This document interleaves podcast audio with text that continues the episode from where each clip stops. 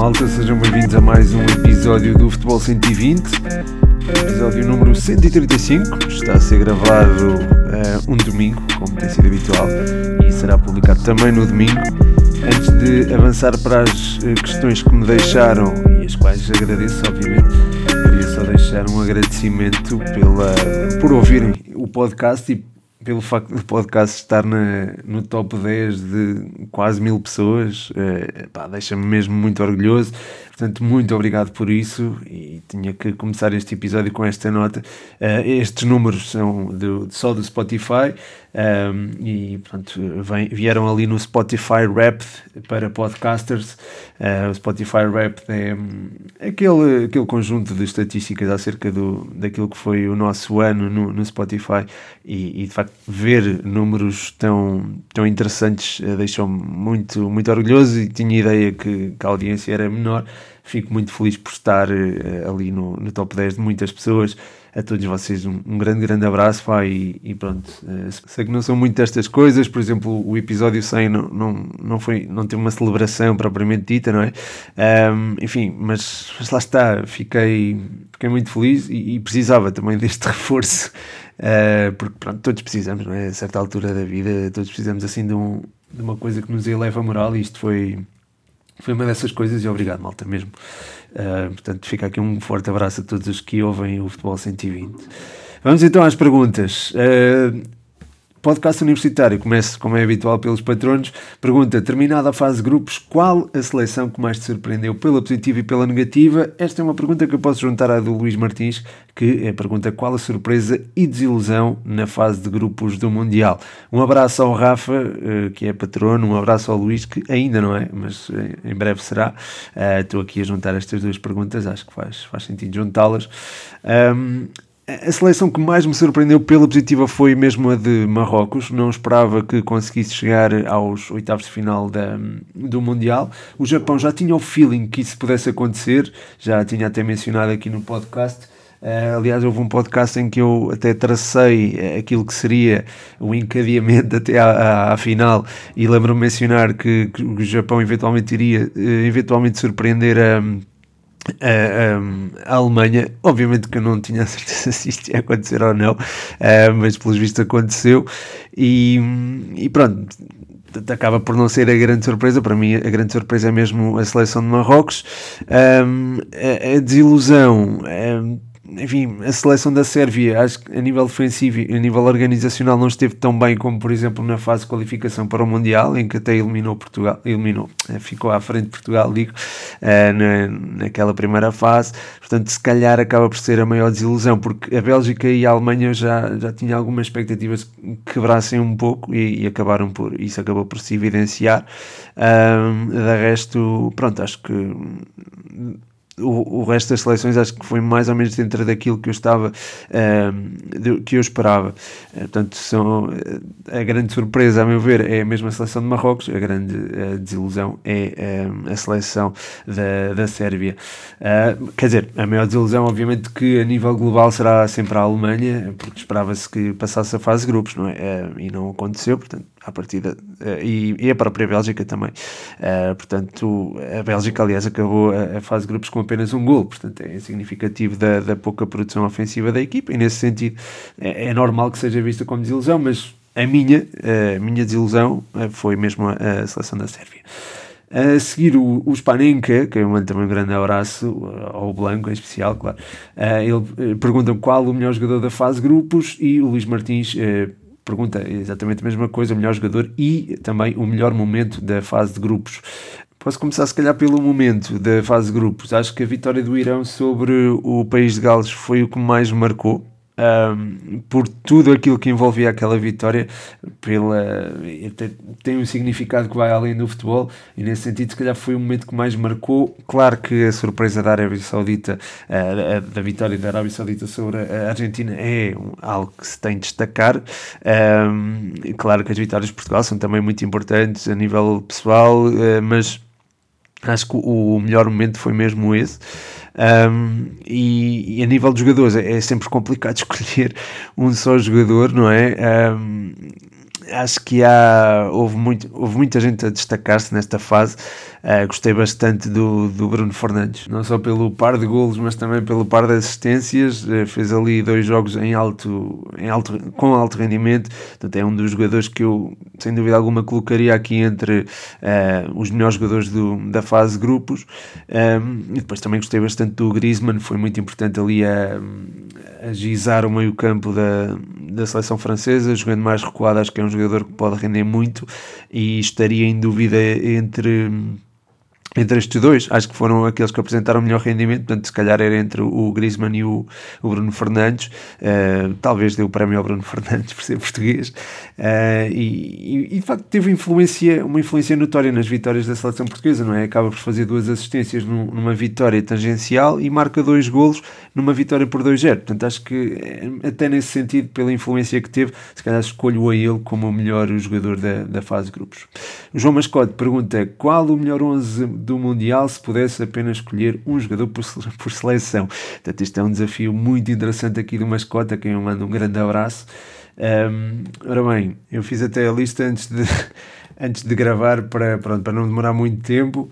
Seria Chesney na baliza, Hakimi no lado direito, Soutar e Guardiol eh, os centrais, Dumfries no lado esquerdo, estou aqui a fazer uma, uma adaptaçãozinha, depois o Casemiro, o Pedri e o Bruno Fernandes no meio campo, Griezmann sobre um lado, Messi sobre o outro, pronto, também para, para incluir estes dois, e o Griezmann jogaria sobre o lado direito, mas pronto, interiorizando mais se preferirem, e depois na frente o Harry Kane, que apesar de não ter marcado ainda, acho que tem sido o jogador mais influente no jogo da seleção inglesa, portanto seria este o 11. Um, o mascote pergunta ainda como montavas a seleção contra a Suíça. Uma pergunta que vai de acordo, ou vai de encontro à do Moutinho. Pergunta qual seria o teu 11 para os oitavos e ele deixa aqui o dele: Diogo Costa, Dalot, Pepe, Ruben Dias, Cancelo ou Guerreiro, Bruno, William, Vitinha, Otávio ou Bernardo, Ronaldo e Félix. Um, isto é um 11 também que me parece fazer sentido. Uh, e obrigado, Mascote e Moutinho, pela, pelas perguntas. Um abraço para vocês. Um, Relativamente ao meu 11, Diogo Costa jogaria, sem dúvida alguma. Pepe e Ruben Dias acho que também seriam os, os jogadores ali no eixo central da defesa. Uh, tenho algumas dúvidas na, nas laterais. Um, já lá vou às laterais. Uh, no meio campo atuaria se calhar com um jogador dessa boa saída de bola, porque acho que é muito importante frente à, frente à Suíça e alguém que pudesse também dar uh, algum poderio físico. Portanto, nesse sentido, acho que Vitinha podia ser escolhido e o outro jogador acho que podia fazer parelha ali numa espécie de duplo pivô. Eh, poderia ser, eventualmente, e se tivesse recuperado, o Danilo jogando no, no meio campo mas uh, não estando recuperado e não sendo um jogador que também tem essa uh, que tem neste momento esteja com essas rotinas acho que se poderia eventualmente colocar o João Palhinha uh, ou mesmo até o, o Mateus Nunes mas acho que o Palhinha seria mais acertado e depois com o Bruno um bocadinho mais solto. Lá direito colocaria o Bernardo Silva ou lado direito ou mesmo ali, formando ali uma espécie de quadrado no meio campo, onde atuaria o Bernardo no meio, junto, ao lado do, do Bruno Fernandes. Uh, depois na frente colocaria o João Félix e acho que é pena nós não temos alguém que possa vir das alas para dar largura, porque esse jogador poderia ser eventualmente o Rafael Leão, um, e acho que o Rafael Leão podia ser titular, a meu ver, frente a esta, esta Suíça. Uh, portanto, jogaria, a meu ver, João Félix e Rafael Leão, ou não jogando Rafael Leão, eventualmente o uh, o Gonçalo Ramos ou mesmo o André Silva, que são jogadores também que se dão muito à luta e permitem também que haja uma, um carrossel ofensivo bastante importante. Portanto, seria este o meu 11. Uh, eh, nas alas tenho algumas dúvidas, uh, eventualmente colocaria o o, o, o Diogo Dalot na direita uh, ou o João Cancelo, se calhar jogaria com o João Cancelo, mantinha a minha confiança no João Cancelo e no lado esquerdo jogaria com o Rafael Guerreiro, que eu acho que será importante uh, para, para dar alguma tranquilidade ali à, à faixa esquerda. Uh, isto se jogarmos, por exemplo, com o Rafael Leão e João Félix, ou mesmo, pronto, mesmo com o Cristiano Ronaldo a jogar na frente, acho que o, seria importante termos alguém com, com, boa, com boa recuperação defensiva. Portanto, nesse sentido, talvez Cancelo e Guerreiro embora Dalot também seja, seja tranquilo na, na, nessa transição, quer dizer, relativamente tranquilo na, na, na transição defensiva. Um, e, é uma pergunta, aliás, esta pergunta vai de encontrar a seguinte, do David Cruz, ele pergunta, com a ausência de Nuno Mendes, Cancelo, uh, e Dalot são os melhores laterais? É uma pergunta interessante aqui do David, a quem eu mando um grande, grande abraço.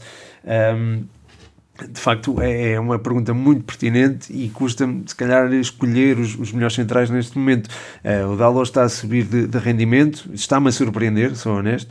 Um, o João Cancelo uh, está em, numa uma ligeira quebra, a meu ver. Não esteve muito bem no primeiro jogo, no segundo melhorou um bocadinho, no terceiro não, não teve assim tão bem. Uh, saindo Nuno Mendes, de facto, lá está, abre-se um espaço para o corredor esquerdo ser ocupado, a meu ver, pelo Rafael Guerreiro que eu acho que é um jogador a quem não se dá o devido crédito, porque ele também é um jogador que interioriza bem e, que dá também alguma consistência defensiva. Portanto, acho que poderá uh, ser ele uh, o escolhido para jogar, por exemplo, frente à Suíça. Depende sempre do contexto uh, e depende sempre do adversário que, que apanhemos, do contexto do jogo e do adversário que tenhamos pela frente, mas acho que os melhores laterais neste momento poderão, ou em melhor forma, serão eventualmente o Cancelo e o Dalot ou o Guerreiro e o Dalot Dalot. Uh, o Dalot está mesmo muito bem e está-me está a surpreender, confesso. Uh, não é que uh, não esperava que ele atingisse um nível, o nível que está a atingir no início da carreira dele, mas aquilo que ele tem sido no United não, não deu assim tanta confiança para projetá-lo a este nível. Mas é um jogador que, que eu aprecio bastante e, aliás, eu Uh, creio que em 2018, uh, 2017, 2018, um, falei sobre ele e falei sobre a possibilidade de ele vir a ser um dos melhores uh, laterais de, do mundo uh, a médio prazo, mesmo quando ele estava a aparecer no, no Futebol Clube do Porto. Portanto, é alguém a quem eu, pronto, estou à vontade para falar porque projetei-lhe um futuro risonho e acho que ele vai eventualmente atingi-lo, mas é um jogador ainda novo, lá está. Um, eh, mas, mas pronto, ao serviço do United não, não deixou, digamos assim, ehm, plenamente convicto uh, da, daquilo que, do futuro que eu lhe tracei para ele e não, não é tanto a qualidade do jogador em si que ela está lá, obviamente. E, e, e o Diogo Dalot é, pronto, neste momento é, é de facto é, talvez o melhor lateral da, da, nossa seleção. Se bem que, pronto, isto com o jogo pode mudar, a minha opinião pode mudar, porque imaginem que o Cancelo joga faz um jogo uh, daquele que estamos à espera e o Rafael Guerreiro também uh, surpreende toda a gente. Lá está, passam a ser eles os dois os melhores laterais da nossa seleção. Uh, quero só deixar uma nota, eu acho que esta ausência do, do Nuno Mendes pede que seja chamado alguém, outra, outro jogador, e acho que o Mário Rui está, estará, não sei se estará a postos, porque pronto, já lá vão duas semanas e, e, e sem competir, mas um, acho que era alguém que vi alguém ser chamado para, para aquela posição um, do, do terreno, a meu ver. De seguida, e agora já vos estou a gravar no outro sítio, não sei se percebem ou não. Um, de seguida, o Miguelão pergunta o que se passou com Portugal, Brasil e França para não conseguirem fazer o pleno de pontos. Uma pergunta também interessante, Miguelão. Um abraço para ti. Um, relativamente a estas equipas, acho que se pode haver uma, uma resposta conjunta que tem a ver com uh, enfim, a qualificação praticamente consumada uh, e em termos individuais também podemos ir por aí, ou seja, ao longo do desenrolar de, de, das partidas uh, dos respectivos grupos tornou-se perspectivável a qualificação para os oitavos de final. No caso da, da França isso era uma coisa seguríssima, a meu ver, ou praticamente segura. Era preciso uma hecatombe para que não, não passassem em primeiro lugar no grupo. Um, aliás, mesmo o 11 que Deschamps apresenta com o Camavinga adaptado a lateral esquerdo é, é uma ilustração da, da, forma como a França poderia abordar esse encontro e lá está, acaba por uh, se desenrolar um, a favor da Tunísia, que pronto, conseguiu ali três pontos uh, de consolação. Um, relativamente aos jogos do Brasil e Portugal, também foram forçosamente diferentes. O Brasil tinha uma margem de conforto maior, apresentou um 11 muito rodado, mas plenamente capaz. Um, foi segurando o, o, empate, ou os Camarões foram segurando o empate até conseguirem marcar o, o golo perto do final, mas nessa altura já era, era praticamente impossível o Brasil eh, perder o, o, primeiro posto. Eh, o mesmo se aplica aqui em relação a Portugal, porque havendo o Uruguai a vencer a 2-0, um, ehm, e lá está, era preciso o Gana vencer para que Portugal não eh, se qualificasse um, em primeiro lugar. É normal haver algum relaxamento, ao ao intervalo o jogo estava 2-0 a favor do Uruguai, o Portugal estava empatado. Houve aqui uma, também um conjunto de fatores que contribuiu para que se pensasse, se calhar, já nos oitavos de final e na gestão física, e pronto, isso depois já terá sempre impacto no, no desenrolar da partida uh, e foi por isso, acho eu, uh, pelo menos é, é, é, a explicação que eu encontro para que estas seleções tenham tirado o pé e para que não tenham atingido, portanto, o pleno de pontos era algo, a meu ver, secundário, visto que o importante era sim passar uh, em primeiro lugar. A seguir, o Rodrigo Nóbrega pergunta o que achas do Mundial dos treinadores portugueses? É uma pergunta também interessante do Rodrigo, um abraço para ele. Um, acho que, enfim, está a ser positivo, eh, globalmente está a ser positivo. Noto eh, em, em Paulo Bento uma, uma certa evolução naquilo que é o processo ofensivo. Era um treinador muito amarrado àquilo que é as imposições táticas e enfim, muito também limitado devido, devido às mesmas, uh, e acho que se está a conseguir soltar dessas amarras, digamos assim, e esta Coreia do Sul já apresenta uma, uma capacidade ofensiva interessante, vimos isso frente a Portugal e vimos também frente ao Ghana, uh, mas enfim, da mesma forma que tem uma, um bom processo ofensivo, também se consegue resguardar e também consegue... Um, eh, segurar o adversário quando este tem, tem um, um, um caudal ofensivo mais significativo. Vimos isso frente a Portugal, sobretudo na primeira parte, apesar daquele gol inaugural do Ricardo Horta, uh, e vimos isso também frente ao Uruguai, uma, uma partida muito, muito bem conseguida por parte da Coreia do Sul, e acho que foi aí que começaram a cimentar, a meu ver, mais do que no jogo de frente a Portugal, a qualificação para a próxima fase. Uh, acho que talvez merecessem mais daquilo que foi o jogo frente ao Ghana, portanto enfim, mas lá está, a justiça é sempre relativa, eu digo sempre isto. Portanto, tudo isto em conjunto acho que fez com que, um, ou dá-me a ideia que Paulo Bento está, está a evoluir bastante enquanto treinador e acho que também é importante falar das evoluções dos treinadores e não só do, dos jogadores.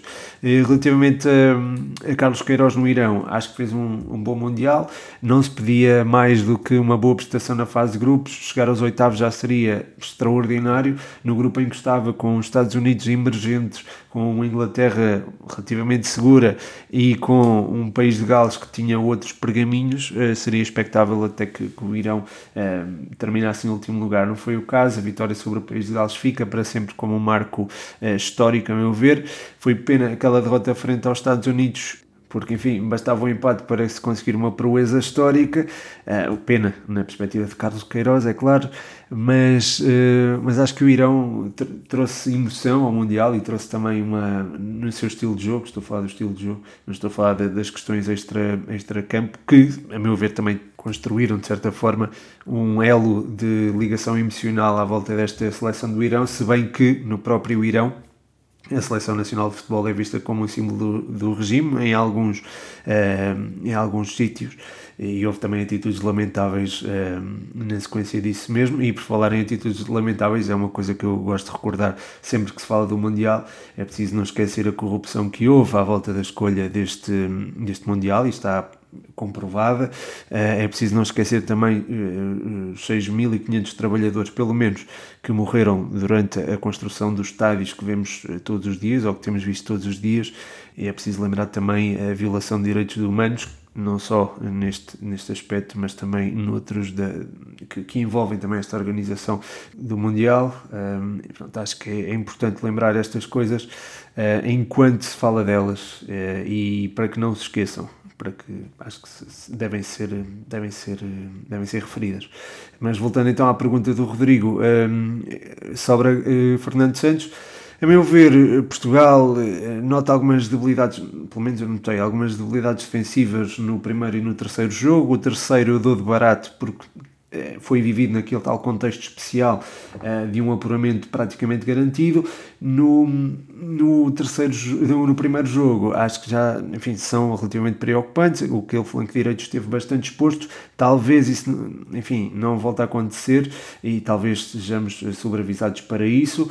Um, frente à Suíça será um jogo rasgadinho e, e, a nível físico vai exigir bastante de nós, mas acredito que, que possamos levar a melhor. Se bem que as previsões ficam para a próxima pergunta, que é esta ponte fantástica. Estou a brincar. Um, a pergunta é do Filipe, uh, que uh, pergunta se Portugal, ou pede para fazer aqui as previsões para os oitavos de final, uh, exceto o jogo de Portugal, que se não dá azar. Pronto, já fiz a minha, minha previsão, digamos assim, mas, mas relativamente aos outros jogos, um, enfim, a França, a hora que estou a gravar, vai-se jogar o Inglaterra-Senegal, portanto já não vale a pena. A França venceu a Polónia como se esperava, a Argentina também derrotou um, a seleção australiana, Países Baixos derrotou os Estados Unidos, embora eu achasse que os Estados Unidos dariam mais luta.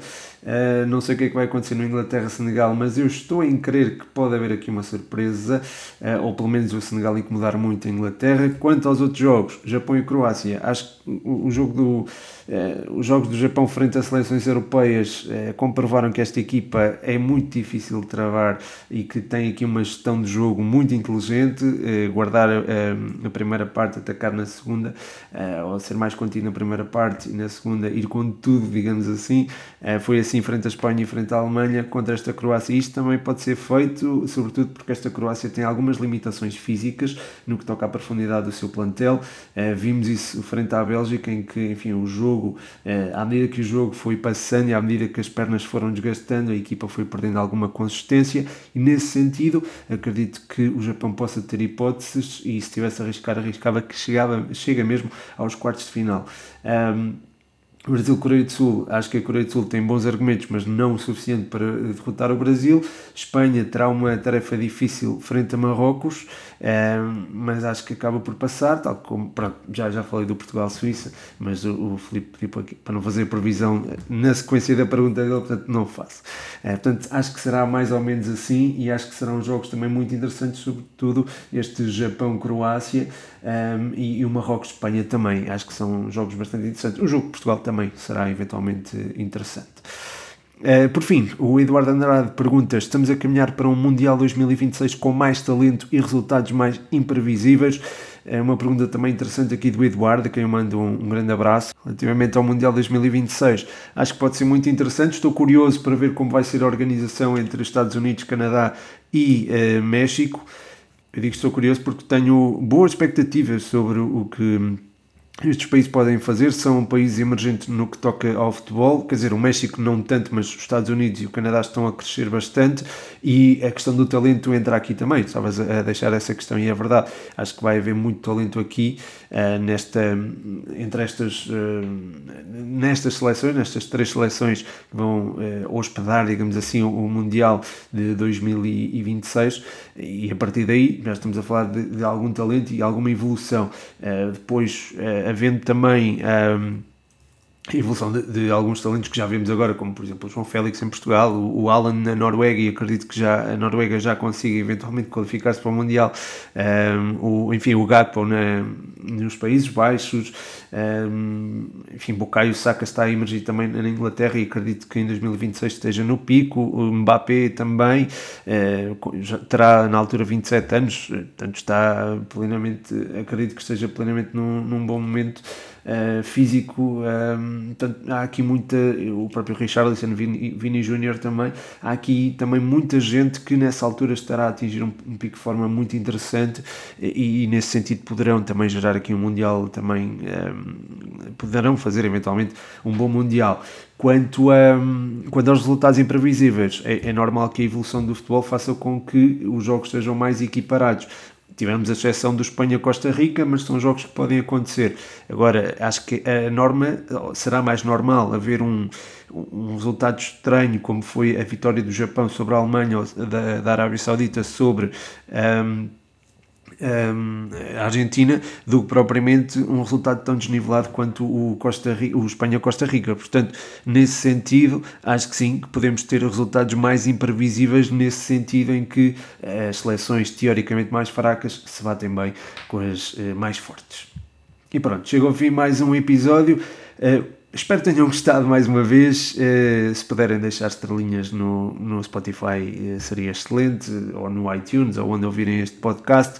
Muito, muito obrigado por, uh, por ter a vossa preferência, no fundo. É, é, é, muito gratificante e fiquei mesmo muito feliz quando vi aqueles números do, relativos ao Spotify. Muito obrigado, malta, por, eh, por ouvirem o Futebol 120. Mandar aqui um forte abraço aos patronos que apoiam o projeto em patreon.com/barra futebol 120, especialmente ao João Cantalão, nosso sempre brioso. E é isso, fecho, fecho assim o podcast. O meu nome é Pedro Machado e este foi mais um episódio do Futebol 120.